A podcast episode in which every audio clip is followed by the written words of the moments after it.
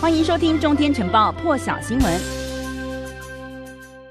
我们要来看这个最新画面哦，就是美国总统拜登呢，他前往了位于密西根州的这个福特电动汽车的工厂。有分析就指出呢，其实通常基于这个安全、国安的考量呢，美国总统在职期间其实很少有机会自己来开车。但是可以看到画面当中呢，拜登这一回竟然就在这个福特的汽车工厂里头试驾了这个皮卡版的电动车，感觉上呢是临时起意安排的，也凸显出出呢，他对于发展这个电动车的热忱，他看起来相当的开心哦。那么今天呢，拜登他不止展现了他的驾车技术，更重要的目的是呢，他提出了一项规模高达一千七百四十亿美元的电动车计划，建议呢对这个新的电动车电池工厂提供政府补贴。拜登强调说呢，尽管美国在这个电动车科技上面是领先的，但是呢，在这个电动车本身还有电动车的电池的制造竞赛当中，目前。仍然是落后大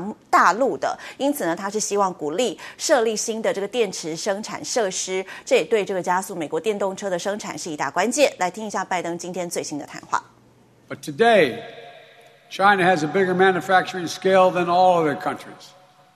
and they're using that scale to make these batteries not just in China, but they're making them in Germany and in Mexico,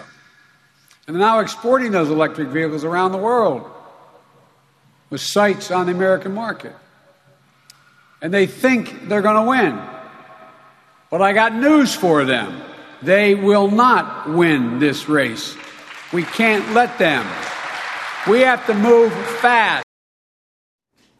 那么美中之间的关系呢是持续紧张。美国国会众院议长佩洛西呢就在今天呼吁美国政府对明年的这个北京冬季奥运呢要进行外交抵制。他也批评了这个大陆是侵犯人权。佩洛西是表示呢，参加北京冬奥的全球领导人呢将会失去道德权威，因为按照计划呢，明年的这个东京奥运将会在北京来举行。但是有越来越多的这个美国国会的议员呢是以北京当局压迫维吾尔族人还有香港民主运动为由呢，是呼吁抵制参赛或是更改这个赛事的地点。那么美国的议员们呢，同时也抨击了美国企业对这些议题呢保持沉默。民主党籍的裴洛西呢，是在这个国会听证会上表示，世界各国的元首呢，应该要避免参加明年二月举行的北京冬奥。那么这是他呢，还有其他人的提议，其进行外交抵制。世界上的主要参加国呢，都应该要拒绝参加北京冬奥。他也强调说，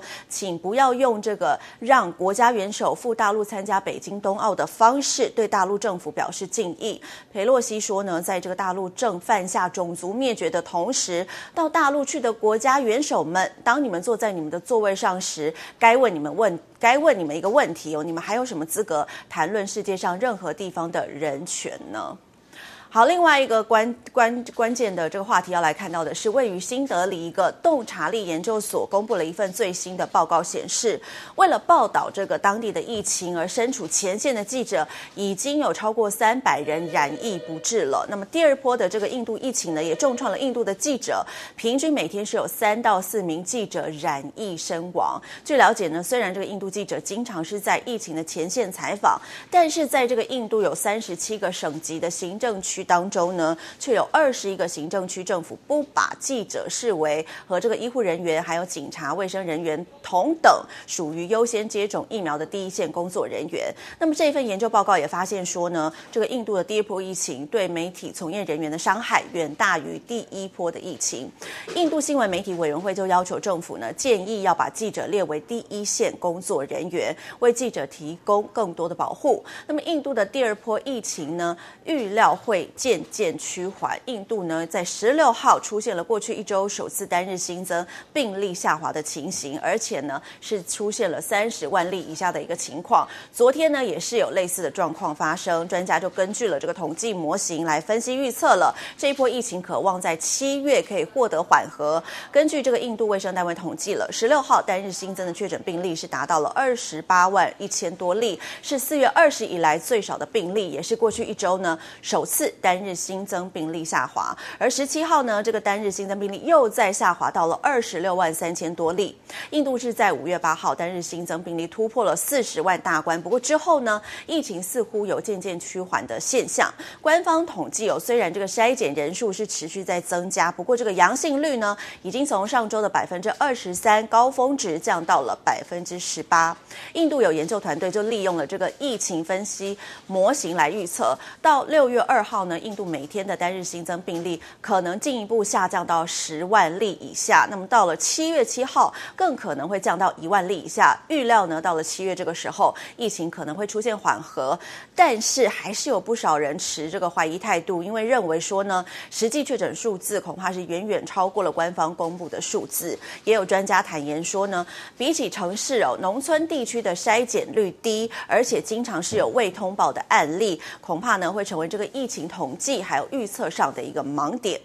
除了疫情肆虐之外呢，印度这几天也遭受了天灾重创，强烈气旋陶特呢是夹带了强风，造成至少有二十人丧命了。这个陶特呢侵袭的地方啊是当地数十年来所遇到的最大气旋。那么强风肆虐家园，把路树呢是连根拔起，也吹倒了电塔。在这个克勒拉省还有果阿省等地方呢夺走了多条人命。在印度急需控制住疫情之际呢，这个强烈气旋来袭，连施打疫情。打疫苗的这个工作呢，也被。被迫中断了，街道成了河流，被迫使哦，这个大批的民众逃离了灾区。另外呢，在孟买的外海有一艘船只也因此沉没了，这个船上是载有两百七十三人，目前是有一百四十六人获救了，但是还是有一百二十七人下落不明。印度海军是表示呢，他们已经派出了两艘船，还有直升机来协助搜救。印度气象局说，这个陶特登陆的时候呢，是属于极强的气旋风暴，时速高达一百八十五公里。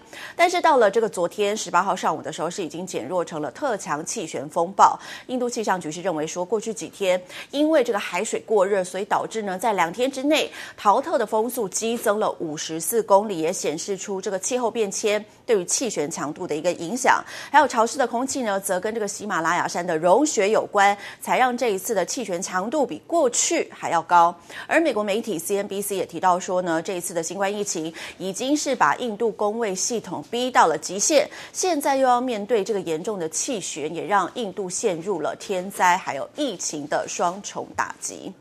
而有有一个这个由新呃西班牙政府支持的卫生研究所呢，也公布了一项最新的研究结果，发现说呢，对已经接种了第一剂 AZ 疫苗的人，在施打了一剂辉瑞疫苗呢，不仅高度安全，而且有效。参与研究的志愿者呢，大约是有六百七十人，他们的年龄介于十八到五十九岁，他们都已经接种完了第一剂的 AZ 疫苗了。而这些受试者呢，是被分为两组，实验组有四百五十人被施打了一剂这个辉瑞疫苗。其余呢，有两百二十人，则是不接种另外一支疫苗的对照组。研究结果发现说呢，相较于只打了一剂的 AZ 疫苗，有加打一剂辉瑞疫苗的受试者呢，他们血流内 IgG 的抗体含量高，高出了三十到四十倍。同时呢，受试者在加打了一剂辉瑞疫苗之后，他们体内中和抗体量呢增加了七倍，比接种第二剂 AZ 疫苗之后观察到的双重效果还要高出许多